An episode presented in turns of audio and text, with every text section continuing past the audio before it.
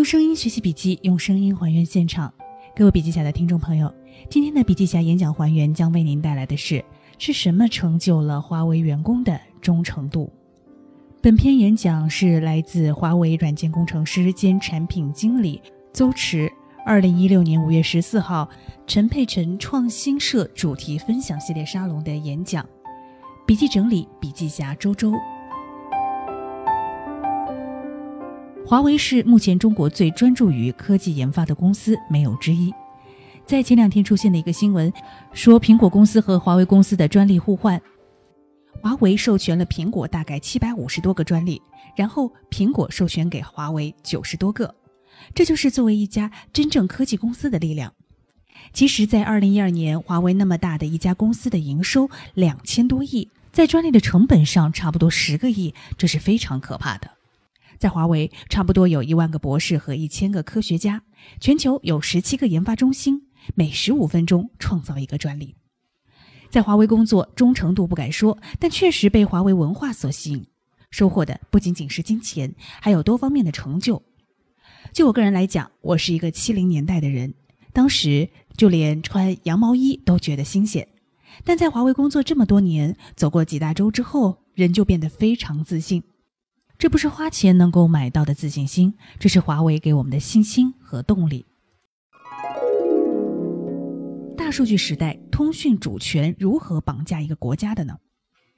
互联网时代最重要的就是用这个工具来赚钱。对小企业来讲，怎么生存？我觉得一定要从战略层面去跟别人合作，才可能生存。小公司想要做大，我觉得呀，一定要从数据层面和用户层面跟人合作打通，你才能从小做到大，而不是像原来一样慢慢去发展。现在这个时代已经不给你慢慢发展的机会了，尤其从二零一二年开始，我看到的趋势是这样的：创业者必须拿出最干货的东西做战略整合，才能走得更加久远。所有数据都可以被推导出来，所以必须尽快跨界整合，嫁接更大平台上，才有更大可能去创造新的商业模式，并提前卡位。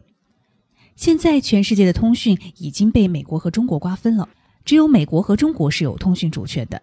我们拥有自己的设备，拥有自己的通讯技术，才有了今天的 BAT 的繁荣。在 WTO 入市的那一年，其实大家不知道，我们国家换取入市的时间和代价。当时中国必须引入 CDMA，而北京的全网都是美国的 Moto 设备。CDMA 制式不但研发费用高。而且后期运营成本也特别高，但为了入市，北京全网都是用摩托罗拉的设备，这意味着北京在 CDMA 上跑的数据也好，通讯也好，全都可以被摩托罗拉公司所盗取，这是我们最大的损伤。但当时又没办法。到了二零零八年的时候，华为用了八百八十八万把那价值七亿多的网络替代了。当时任正非讲了这么一句话。现在我们的技术已经成熟，到了我们用技术和积累来回馈民族的时候了。我们从那个时候才慢慢有了自己的通讯主权，我们的数据才不会被其他公司盗取，这也是今天繁荣的基础。通讯主权是最重要的，全世界除了美国和中国，其他国家都丧失了通讯主权，也没有了互联网的未来。像英国也没有自己的搜索引擎，没有自己的产品，丧失了下一个互联网时代的主权。再说到苹果和斯诺登事件，这件事情曝光以后，不仅是通讯业，各种关系到国家主权、国家命脉的支柱产业，所有的设备采购都开始国有化了。从那个时候，我觉得国家的防火墙才开始建立起来。还有媒体为什么经常爆出富士康的跳楼丑闻？因为富士康是苹果的代工厂。苹果作为一家大数据公司，在二零一四年年初，中央二套播出个节目，讲的是所有苹果用户的数据一直传输到苹果公司。一旦这些数据信息被窃取，后果是不堪设想。这就是整个大数据平台最大的漏洞。支付宝的拆分奠定了中国虚拟经济平台的独立的根。这句话怎么解释呢？当时阿里和雅虎之争，阿里的支付宝奠定了中国虚拟经济的基础。脱离出来之后，可以使得中国的这些数据不会被泄露到国外，这是非常重要的，这是马云的贡献。华为五 G 专利布局已经稳居全球之冠，中美将是下一代通讯的统治者，大到无极的并行数据霸王，通讯主权之争也毫无悬念，数据主权也大局已定。我们已经站在了巨人的肩膀上，而且更有安全感。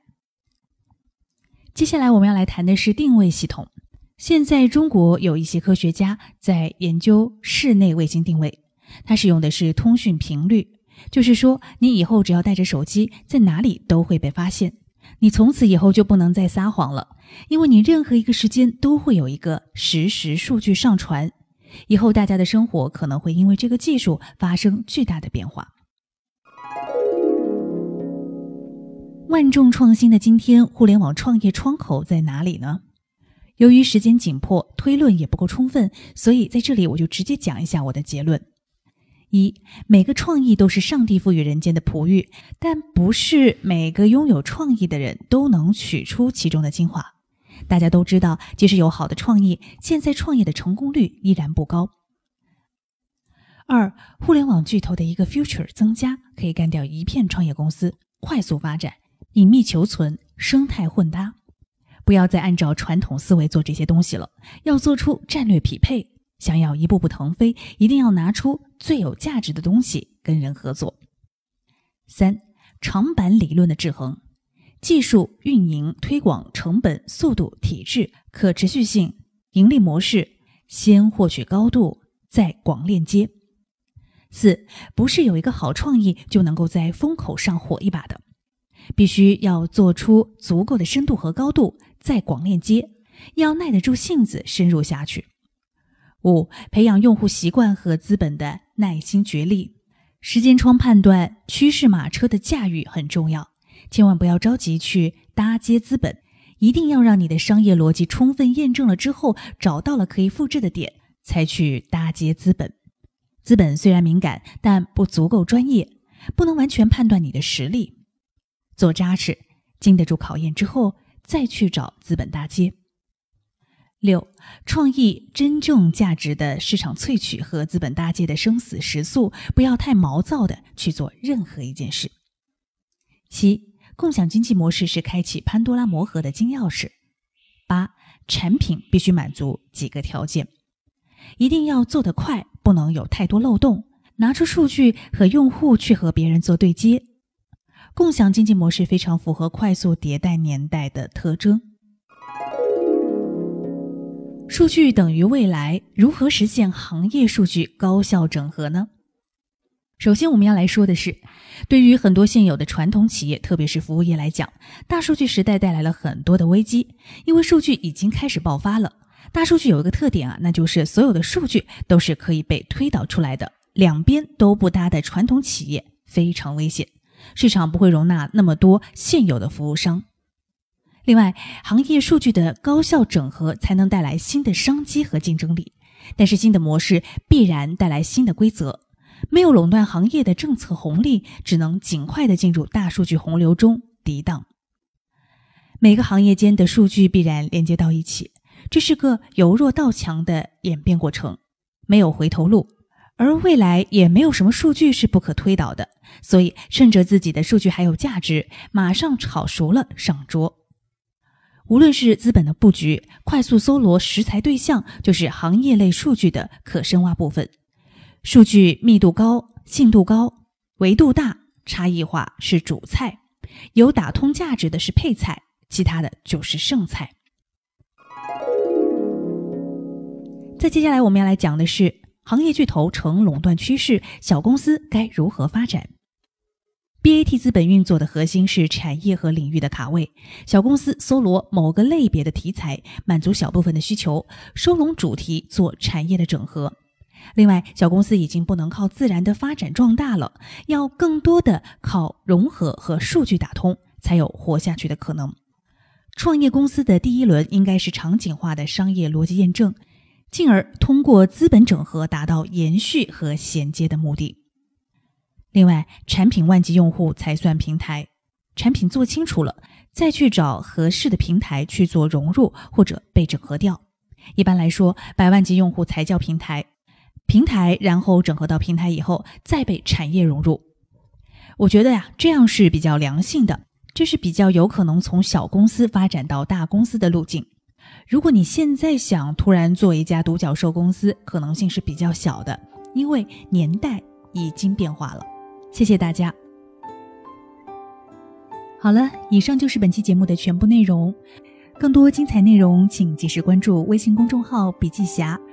同时，你也可以在我们的音频下方留言评论，参与评论的朋友有机会获得笔记侠赠送的小礼品一份。另外，我们有微电台 QQ 群二五五二四五三二五二五五二四五三二五，如果您愿意的话，也可以加入我们的群，跟我们进行更多的互动。我是主播苏兰，我们下期节目再见。